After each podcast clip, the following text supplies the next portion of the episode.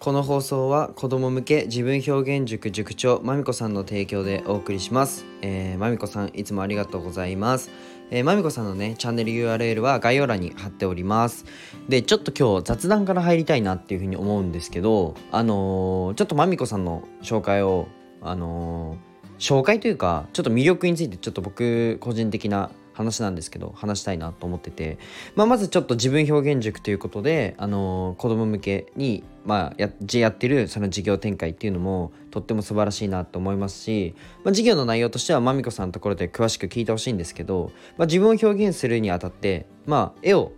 えー、最初の段階で描いてもらうっていう話をしているところだったり、まあ、僕も自分のそのまあ、僕は自分の表現というよりかはあの何かを表現するのに絵って必ず大事だもう僕は必要だなと思ってて結構絵が、まあ、世界の歴史を変えている場面もあのちょっと絵アートのアートも僕真面目にやってるので勉強して、まあ、何かか、あの事象が変わる時歴史が変わる時に、まあ、絵も変わっているっていうのは事実あるので、まあ、雨とか有名ですよね。うん、そんな中、まあ、感情とかを絵で表現するっていうのは僕はすごく大事だなと思ってて、まあ、そういった授業の、えーと、素晴らしさっていうのも紹介したいんですけどちょっとね あのまみこさんの魅力をちょっと分解してみたら多分20個ぐらいあったんで 20個ぐらいあったんであのー、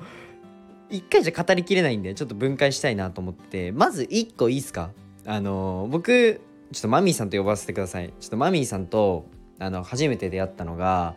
あのスタイフを始めてまだ1ヶ月とか、まあ、3週間ぐらいだった時にまみこさんと出会えてでちょっとあの写真撮ってほしいということでまみこさんがあの浴衣を着て僕が写真を撮るっていう、まあ、カメラマンのお仕事を初めてやらせていただいたのがマミーさんなんですけど、えっと、そこで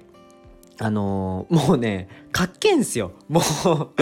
ビジュアルもう見た目がかっけんすよ。もうとにかく。もうねこれはあのまみこさんのチャンネルでも年齢を公表しているのであのそこで聞いてほしいんですけどあのねその年齢に見えません。ちょっとチャンネル行ってもう概要欄に貼ってあるんでチャンネル行って、まあ、プロフィールにあのまみこさんのね写真が貼ってあるのであのプロフィール画像として載っているのでちょっと見てください。あのねこれで面白い話があってその写真撮るじゃないですか。もうめちゃくちゃかっけえんすよ。でそれを家帰ってちょっと今日カメラマンの仕事初めてやってきたっていう風に母親にちょっと見せたんですよ。あもちろんねちょっと見せますって許可いただいて見せたんですよ。したらね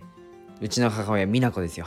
憧れちゃうんすよ。単純なんでも憧れちゃうんすよ美奈子でね美奈子はあのー、ツイッターでもちょっとつぶやいたんですけどまあおっぱいクリームに1万円使ったりえー、サプなんかダイエットサプリメント？もうそれもね痩せないんですよ。飲まないし。ダイエットサプリメントにあのー、それねちゃんとしたサプリメントだったらいいですけど本当まあなんかちょちょっとまあいわゆるまあちょっと詐欺だなみたいな サプリメントを買っちゃうんですよ。4万円とかで。で脱毛のなんか自分でやるやつ6万円とかで買っちゃうんですよ。もう影響されちゃってあの浴衣を20万円で購入しちゃいました。もうまみこさん。勘弁してください。うちの美奈子からお金を取らないでください。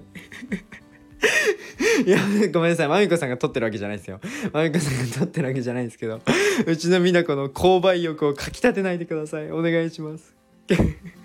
まあそれぐらいあの魅力的なのでぜひねあの、そういう視点 そういう視点からちょっと入るのはあの、不本意かもしれないんですけどあの本当に魅力的な方なのでちょっとチャンネルあの、飛んでみてください。じゃあ今日ねごめんなさい。あの雑談はちなみにあのノートには載せません。なんでかっていうと、まあ、この雑談にもちょっと価値を持ちたくてあの大体台本をフレームワークで作って話してるんですけど僕のこの雑談だけはあのフレームワークもなしで話したいと思ってます。まあそっちの方が価値が上がると思うので、うん、ライブ配信なんかはあのー、すごい価値が高いですよね。あれって台本がまあ作ってる方もいると思うんですけど僕はコラボする時は台本はなしでいくので、うん、すごい価値の高いものになって、まあ、ひじりくんがいるライブ配信面白いとか言ってくださるのは多分そういったあの側面があると思うので、まあ、そこをねちょっと高めていきたいなっていう、まあ、自分のトーク力を高めるっていう意味でも、あのー、いいなというふうに思ってちょっと話しました、あのー、今後ねちょっとまみこさんの事業のあの魅力についてもあの20個ぐらいあるんで分解して話していきたいと思います。じゃあ今日はえっとちょっとテーマは、うんと、事業構築で必要な脳みそというねお前一人で事業構築できんの？っていう話をねしたいと思います。で、まあ、僕のラジオは1.2倍速で聞くのをおすすめします。まあ、そんなこんなで、まあ、本題に入るんですけど、まあ、今日はね、事業構築をちょっと話をしたいと思ってて、まあ、僕は SNS 運用で2つですね、音声とインスタ。で、今後ちょっと TikTok にも伸ばしていくっていう感じで、まあ、3つやろうかなと思ってて、で、さらにハイブランドの物販。まあ、そして音声マーケティングの講座を今作ってる最中です。うん。まあ、生意気ながら事業構築その事業の再現性を図るようなことを僕はやってまして、まあ、ほんとクソ生意気に聞こえるかもしれないんですけど、まあ、障害の偏見をなくすには死ぬほど金がかかるし、まあ、今の3000倍ぐらい行動しなきゃいけないので、あのー、行動しないと夢が叶わなそうなので、まあ、地道に頑張ってますと。でまあ障害の偏見をなくすことを逆算して分解すると今の事業を、えー、成功に導く必要があって、まあ、時間がかかるものだなっていうふうに思ってます。まあ、僕が、うんと、で、今回のこの内容なんですけど、まあ、僕が19歳の時に2つ上の先輩で、あの、すごいね、憧れてる先輩がいるんですよ。前もから言ってるんですけど、このラジオでは。で、そいつのことはね、中学生の時からずっと憧れてて、まあ、経済的な理由がなくても、人間として本当に、あの、あ実際その人は、あのあの21かな？22の時に、まあ、普通に月収100万円以上マネタイズしてる